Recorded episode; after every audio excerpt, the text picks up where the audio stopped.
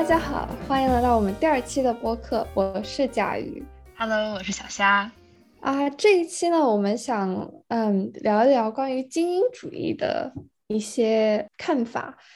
就那天，我和我高中申请大学的中介老师，the sort of mentor figure in my life，我们在 catch up 的时候聊到最后的时候，他说一句话让我一直在想。他当时说呢，So the people you meet in your life right now are like zero point zero one percent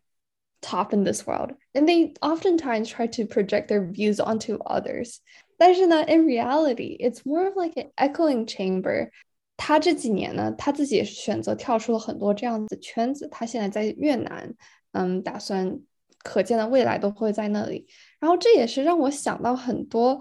关于我的一些，就是虽然我好像尝试了很多不同的事情。 就算我也有个比较国际的 background，我还是在两个非常发达的国家读的书。我在国内教授教育，然后去了美国，也在一个圈子里保护的很好，所以这也导致了我经常会忽视了可能剩下百分之九十九的世界的现状。然后，所以 I wanted to devote a session kind of reflecting on this kind of elitism that we are in。然后这样子精英主义，我们。在一路来的这样子的 trajectory and how it has impacted our you know college application life decisions career choices and the kind of people that we are now 我很好奇其实就是你可能对于这个精英主义的 consciousness 是什么时候开始我第一次听到精英 这个词其实，我记得我年纪还挺小的，可能在小学、初中这一个阶段，很多关于精英与否，或者它很常用被替换的一个同义词是优秀或者优异，尤其是在某一个特定的学术领域。我记得当时我第一次体会到精英教育，或者说这种。嗯，被甄选出来一部分人，因为他们在某一方面有特长的感觉，其实就是，嗯，我在小升初进入了一个国内的外国语学校，然后可能他所背负的名声就是他就是在外国语方面的精英学校，全是英语学的最好的小朋友都会到这个学校。简单来说，嗯，其实我的高中在精英主义这方面其实没有对我产生太大的影响。呃，原因是它实在是太接地气了。我的高中是呃叫世界联合学院 UWC，当时我是去了它的德国分校。然后我们学校的人，这些同学家庭的 socio-economic background 也非常非常的不一样。所以说，其实我们在日常的学习生活中，包括嗯，在人与人之间，就是交朋友啊，平时瞎聊天的这个过程中，其实大家或多或少的都会对于精英这个词，其实是一种有一种抵触的感觉，因为在学校中看到同学身上的。不同体现出来的系统上的不平等，所以大家其实都会挺排斥，嗯，那种很甄别人、很精英主义的概念。而这一切，我觉得在我进入大学之后，又有了一个一百八十度的转弯，因为可能有一些。听众会知道，乔治城大学是在北美地区非常 old money 的大学，意思就是说，嗯，有非常非常多，嗯，从好几个世纪之前到至今的声名显赫的家族的成员都会在这一些学校。然后，其实这种校友捐款的文化也促使着，比方讲一个很有钱、很有势力的家族，他会不断的把他们的嗯子孙。嗯，往这样同一个学校去送，所以说呢，我觉得到了大学之后，我对精英主义的理解就一是完全跳脱了那种你只要奥数好、英语好就是一个精英的理解，也被迫去接纳我在高中时代甚至有一点点小小唾弃的那种精英主义，因为我我所属的这个 institution 它本身 is the literal embodiment of elitism。所以我觉得，从小学到初中，到高中，再到大学，其实，嗯，我对精英主义的态度一直是一个，嗯，模糊且不停变化着的。因为，嗯，坦白说，right now I still don't know what it is or exactly what I think about it, but I do know that，嗯，就像我们上一期所说到的，因为我们确实成为了这一些学校的校友，我们身上已经嗯被印上了某种标签吧，会觉得因为嗯享受了在大学这样的一些教育资源，我们会有这样的一个义务去嗯对精英主义更多的批判，更多的反思。你让我想起来，我其实小升初的时候也有，我当时是上完六年级出的国，我去了另外一所公立，但是它也是分奥数班的。然后你当时在奥数班的时候，嗯，就是 you feel more entitled than other people，你就会有更好的资源。但是他这个精英主义，就像你说的，其实和我后来接触到美国的精英主义也是不一样的。就是中国的精英主义还是非常的 merit based，就是看起来好像你努力，你更聪明，你可以得到，它是完完全全按照成绩划分的。但当然了，它也有会有问题，就是说，比如说在大城市里，你可能更本身更有资源，你家里有钱，你更容易接受到，比如说课外班这种兴趣班，它也是一种资源。但总体来说，它是非常成绩导向的。一种阶级划分，但美国的精英主义，它更让我感到像是一种你在运作学校的时候，你就像在运作一个公司一样，他的名声非常重要。They almost have their like personality。在宾大或者说你想申请沃顿的时候，他会想要招相应的学生。让别人给你捐钱，某种意义上你也在 marketing yourself，you're trying to sell something to other people。这个就是非常资本运作的一种态度了。我觉得我第一次接受到精英教育，其实是我上高中的时候。啊，and for background，我在 Groton School，它非常可能符合大家对一个精英教育的一个想法，就是。他很小，他在新英格兰地区，FDR 是那边的校友，嗯，然后 boarding school，然后很多人们都是他爸爸妈妈可能是那边的，他也会继续把小孩送过去，所以这个可能在我回想的时候，是我的一个最早接触到这个阶级人的一个起点。你觉得后面的这一段大学生活有没有让这种明码标价的呃精英主义在你身上可能有更深的印记，还是说其实你现在还是一个更矛盾的一个状态？觉得就是国内的总的来说，它是一个非常简单的划分方式。美国的话，我会觉得，当然我 pretty privileged，但同时它也让我就是接受了很多可能就是不公平的，然后在这个。社会的条条框框下面，我怎么去就是跟他们和解吧？而且美国也不完全一点都不看成绩，我觉得我对于学业还是有追求的。Yeah, I actually really agree. I would like to challenge your opinion though in terms of how simple it really was 在我们小学和初中的时期。就像你说的，我觉得。回到可能关于学区房或者说课外补习班这一些资源的讨论，你如果想要在小学、初中阶段成为一个优秀的孩子，对吧？就是大家都觉得你是一个小精英，你为了成为一个小精英，其实，呃，很难完全脱开这一些经济上面的因素，纯靠努力，这不是一件完全不可能的事情，但确实。我可能会更加觉得国内的那一种状态，像是被嗯靠成绩这一件事情包裹着的，其实也有某种程度的明码标价。所以 I guess it's all just a little bit muddy, but I really, really just agree how by moving from China to the U.S. by being that outsider really at our universities,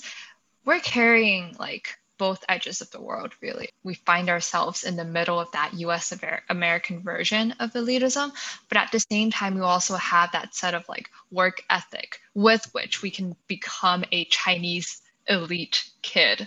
所以我觉得这是一个很复杂的，就是尽管我们在美国的这个大环境下面，但是很多内核的东西还是非常的中国。我们坚信好成绩是非常重要的。我至今也。 对于就是能做好学术这件事情的人，就是怀着 非常非常大的敬意，因为可能就是骨子里面就会真的觉得上好学就是一件了不起的事情。它的优先级是完全超越可能其他衡量人的维度的。所以我觉得这种 in between 确实是一个嗯很复杂也很有趣的东西。我赞同，但是我觉得我心态也是有改变的。我觉得在国内的时候会觉得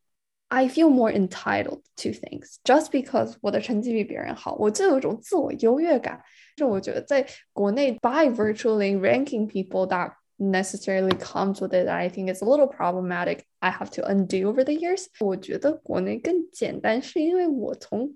中国到美国的时候我觉得我经历了其实最大一个 culture shock 可能两个 culture shock 吧一个就是国内就觉得好好学习是自然的国外当时初中的时候 他们就是你学习的时候 people will look down upon you sort of 就说啊 you're being so Asian why are you studying this kind of thing on the weekends 嗯，第二个是我当时觉得国内就是你做一个好学生，你好好做事情，大家就会尊重你。但是在国外，我意识到 there's this idea of being popular that's disassociated from being a good student。我第一次意识到， 可能有点外貌焦虑吧，就是那时候身边的人就突然开始打扮了。就当时对于一个七年级的小朋友来说，就是突然。对自己的外貌突然意识到，就是说，哦，这是要 work on 的一部分。我不知道这是不是因为我们是中国人，然后可能在中国生活了一段时间之后再去的美国，这个原因就是会觉得中国的模式更加的简单，而美国的就是更复杂。嗯，其实我会觉得，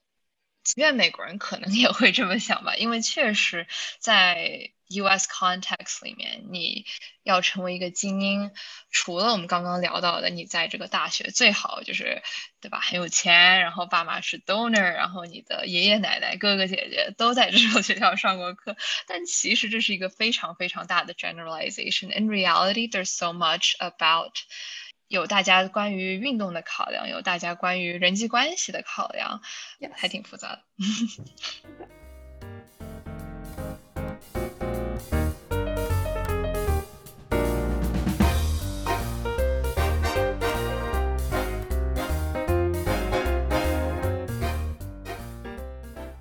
我又想到，就是我那天跟我和小撒一个共有，他在另外一个 New England boarding school，我们在聊的时候，因为我觉得这方面 background 特别像，我们就其实那个时候不觉得，那个时候会觉得这是一个小学校，大家都知道对方，但是我我们回去看的时候，都会意识到，就是说。这四年我过得并不 feel at home at all。我觉得我一直在尝试，就是因为它很小，所以它有一个非常主流的文化，就是说这是一个 model student 应该有的样子，他应该 popular，他应该可能会怎么怎么怎么样。然后他其实这是跟嗯背景非常有关系，而且你因为学校很小，他就算想要 diverse，也可能没有那么 diverse，主要还是。美国比较白的一个主流，你只能想要去 fit in。我记得我去年暑假碰到过一个学妹的时候，她也提到，就是说啊，感觉可能这里这两年好像有好点，招了更多亚洲学生，但是 it just seems like Asian students don't feel comfortable being Asians there。然后就是我回看过去，我并没有觉得我甚至 feel comfortable in my own skin。我没有觉得我可以很好的去做自己，去接受自己，而这些是我上大学意识到，就说哦，可以有这么多亚洲人，然后可以就是 I could feel fine being Asian And that was also new to me。这可能是我觉得是美国精英主义 at its extreme，就是它非常像你说的非常 old school。我觉得贾宇，你刚刚说的那一段经历真的特别有时代意义，因为我其实想到这种低龄的留学潮，从中国到很多英语母语的国家，其实是零八年之后，就是二零一零年代才在中国数量激增的一件事情。我觉得其实会有很多的像你一样，在小小年纪只身赴往美国，面对很多就是。因为你们去的大部分也都是这种很精英主义、很 old money 的寄宿学校嘛，会有很多人有类似的体验。然后我也觉得，所以其实留学生群体中有越来越多很早来美国、很早去加拿大的人。我觉得这样的一种现象，啊，也很值得被更多的提及，然后更多的被反思吧。Yes, I think this is very true.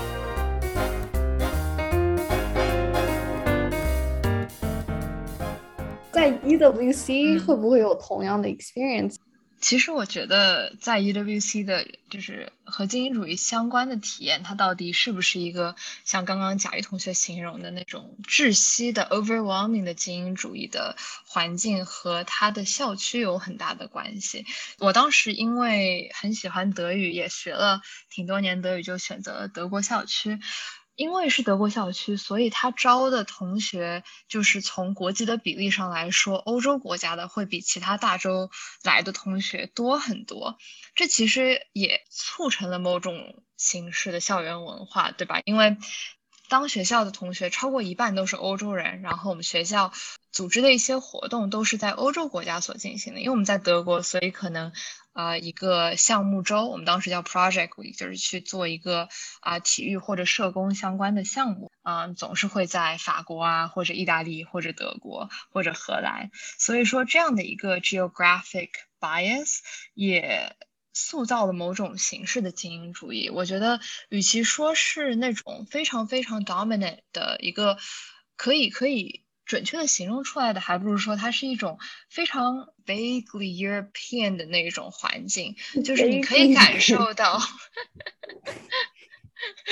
你可以感受到，就是你包括在学校里走来走去，或者嗯，大家吃的东西，大家谈论的东西，大家放假去的地方，大部分都是还在欧洲嘛，所以说更多像是一个。在欧洲的国际学校，然后可能有很多拉美洲的人，有很多亚洲的人，有很多非洲的人，大概就是这样的一个情况。呃，所以其实我当时在 EWC 快要毕业的时候，也慢慢意识到了这一点，也慢慢说，嗯，他褪去了一些那种完美的光环，也让我意识到，就是在学校这一方面，真的很难塑造出一个。嗯，完全没有一个 dominant narrative，完全没有一种 power hierarchy 的学习环境。哦、uh,，but still，我其实 like even hearing that if I ever have kids in my life. I think I will be a big advocate of UWC. I support that.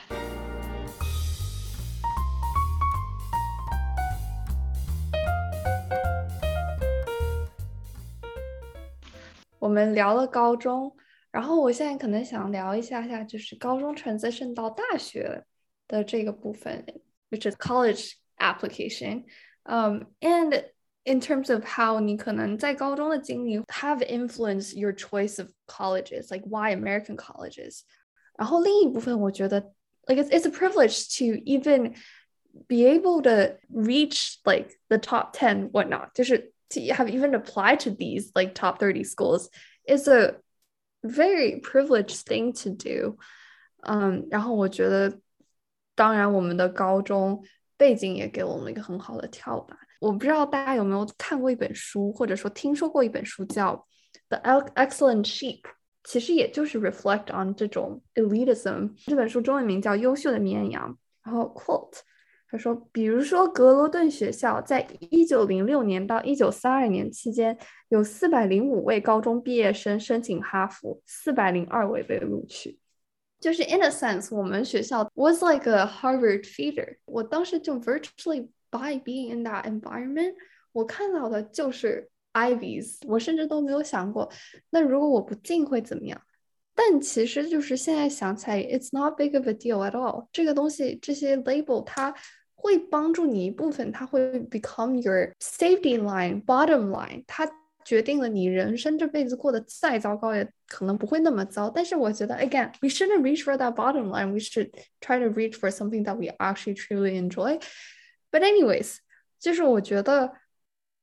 by being in that environment。it also blinded people a little bit。他好像会过多看到 这些非常精英的 title as um something that they're striving towards, and that's a little problematic. 嗯，因为我那个时候也是这么过来的嘛。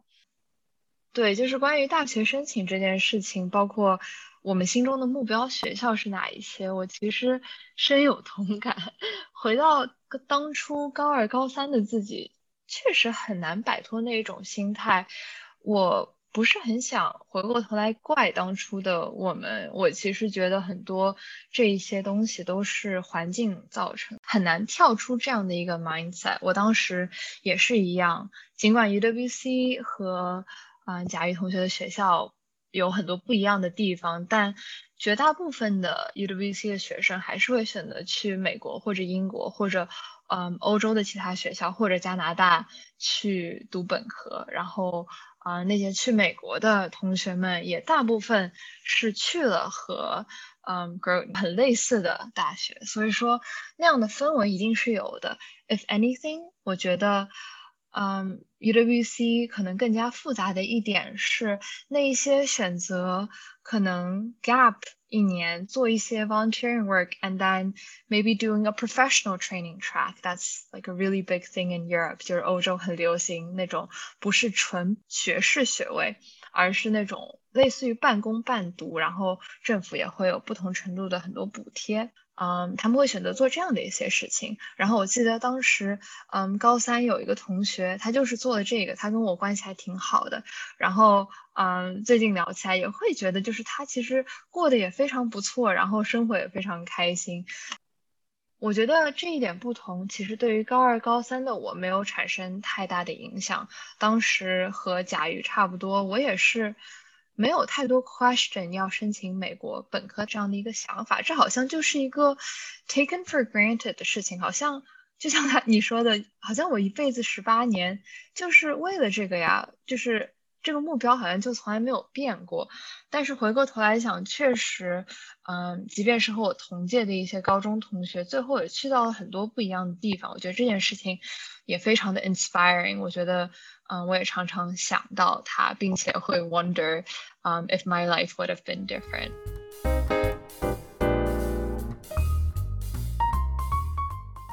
我的经济教授们经常跟我说，就是在看数字的时候，千万不能只看平均值。When you run a statistical regression，the coefficient that jumps out 一开始出来的那一个数字，它是一个平均值，但是平均值所不能反映的是它非常多的在顶端和底部的 outliers。你刚刚说，嗯，一个大学或者说任何一个 noun，going back to what we were saying last episode，决定了一个人最差是怎么样，但是。脱去这些学校的外衣，人生其实有千千万万种活法。我们也会变成这个社会上形形色色的人，只不过我们当中的一部分人会 fulfill that narrative，right？我们当中的一部分人会顺着这一个最标准的故事走向，慢慢的往前走。我们进入 top ten 的学校，我们进入 top ten 的公司，我们在公司里面做到 top ten 的业绩，etc. The story goes on。但是我一直以来有的一个困惑就是。you know, like being an econ nerd a little bit, maybe, but how statistically representative is that, right? 因为 在我刚刚讲述的这个标准的基因故事当中，不是每一个 top ten 学校的同学都去了 top ten 的公司，不是每一个 top ten 公司的 employee 都能做到其中的 top ten。What I'm trying to say is that the whole trap of elitism, in my eyes, is just how wildly statistically inaccurate it is. 它其实截取了一种非常非常公式化、很标准的一条人生线路，并以此印在他们的宣传册上，放在他们的视频当中，去鼓舞一些后辈。我觉得这就是他一个非常可以说是不诚实的地方，也是我常常反思的一点。但无论怎么说，贾瑜，我觉得如果把我们的人生到现在为止写成一个故事。我们俩到现在为止还走在那一个正轨上，这个正轨是带引号的，所以其实很有趣，对吗？就是我我我会我会在想，我们接下来的路会是怎么样的？对我我我非常同意你刚刚在那边说，就是 having that medium be like the kind of representative，and I was like yeah，we're still on that。嗯，但是同样有个问题就是，很多人可能一开始比较 ambivalent。嗯，但是在有这样子一个 trend 以后，就会更多人，那些 ambivalent 都会去下意识去 join 那个 trend。 我觉得在我上大学的时候，我一直想要 resist 这个东西，然后 you know I find ways to reconcile with it and to go along with it a little, to resist it a little, and elsewhere. Having that trend there, to have a reason to not go along with it, to resist it, even takes a lot of courage. Um, 我们这个一路比较 elite 和 privilege 的 trajectory 对我们的工作有什么影响？好像感觉大家还是看向很类似的工作，and then want to hold on to that privilege 和非常 prestigious 的 status。嗯，我记得就是那个我刚刚提到的 excellent sheet 里面，就是很多这些在精英教育的人，他们已经习惯了他们的呃个人的 identity， 嗯，自我认知是带上了他们大学的这个 label，所以在他们，而而这个东西它其实是非常来自于一种外界的认可，所以在他们进入职场的时候。他们可能就想要 keep on holding to something that gives them the same kind of recognition, um, in terms of wealth and in terms of status. 所以说，我们所说的平时，你 know 科技大厂啊，嗯，投行啊，咨询啊，其实很多 they serve pretty much the same purpose. They give you good money, and they're um good enough that gives you this kind of you know privileged status that it's still a very decent job。然后你这个是非常，他们往往投行和咨询确实有一个学校的门槛，就是你简历要过了，很多时候你的同事也都是这种， 学校都不错的，也很优秀的人在，就是你会被一种这样子，我还是处在一个精英圈的这种 illusion 满足。所以他提到就说，这是他们。they want to hold on to that as this kind of recognition and self-worth um, and i really agree with that point 我觉得这是嗯在大学里我认识的很多人都想要做的事情我觉得你刚刚形容的这种心态是完全可以理解 although i do think it's a little bit simplified on top of my head i could think about a couple of different reasons why people choose to stay or sign an offer with certain companies。我觉得这种大厂型的工作，嗯，有一部分人的动机，或者有一 人们的一部分动机，可能是嗯这一种安全感，这一种证明自我价值的一种认可。另一方面，可能嗯也有一些很现实的嗯困境吧。就比方讲，拿在美国中国国际学生的。签证这件事情来聊，其实，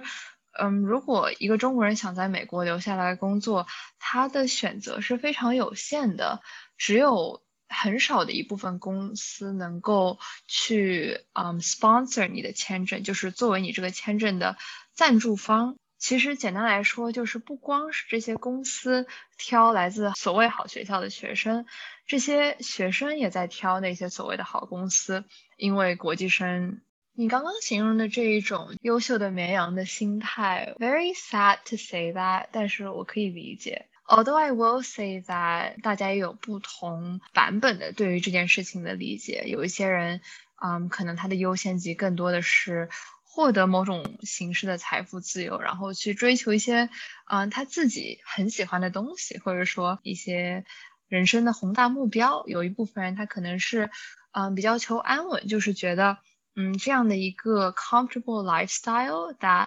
嗯、，the salary makes possible，可以让他就是享受生活本身。当然，有一部分人也会考虑到金钱方面的问题，就是希望能够尽快财富独立，来去支持他们的家庭。我觉得就是种种因素会混在一起。但是你刚刚形容的这一种实现某种程度的被认可而去选择某一些工作这个现象，在留学生群体中，我觉得绝对是真实存在的。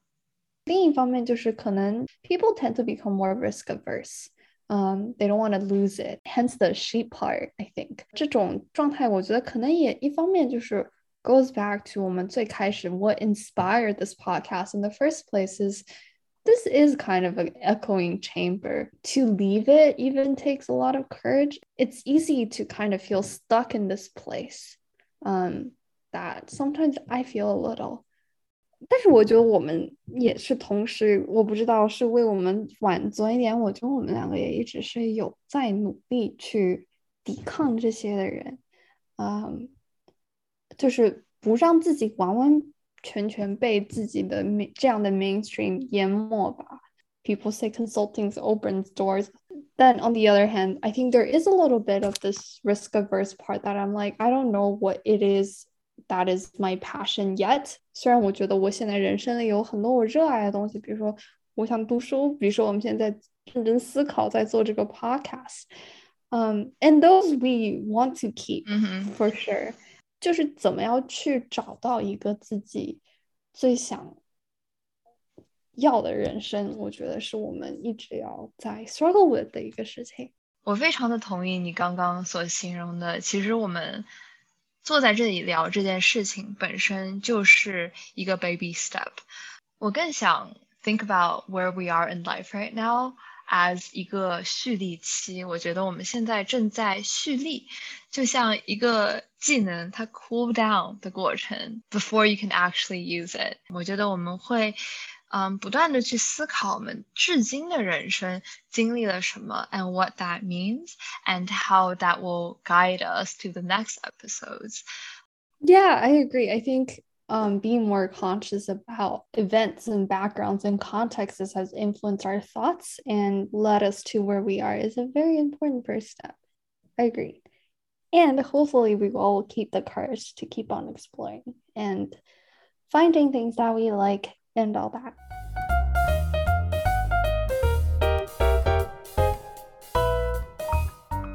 今天的这一期播客其实出乎意料的难录，甲鱼和我非常挣扎着想办法形容我们至今的各种经历和我们眼中所看到的不同精英主义。我们也有一些挣扎的去解释自己身为所谓的精英对于。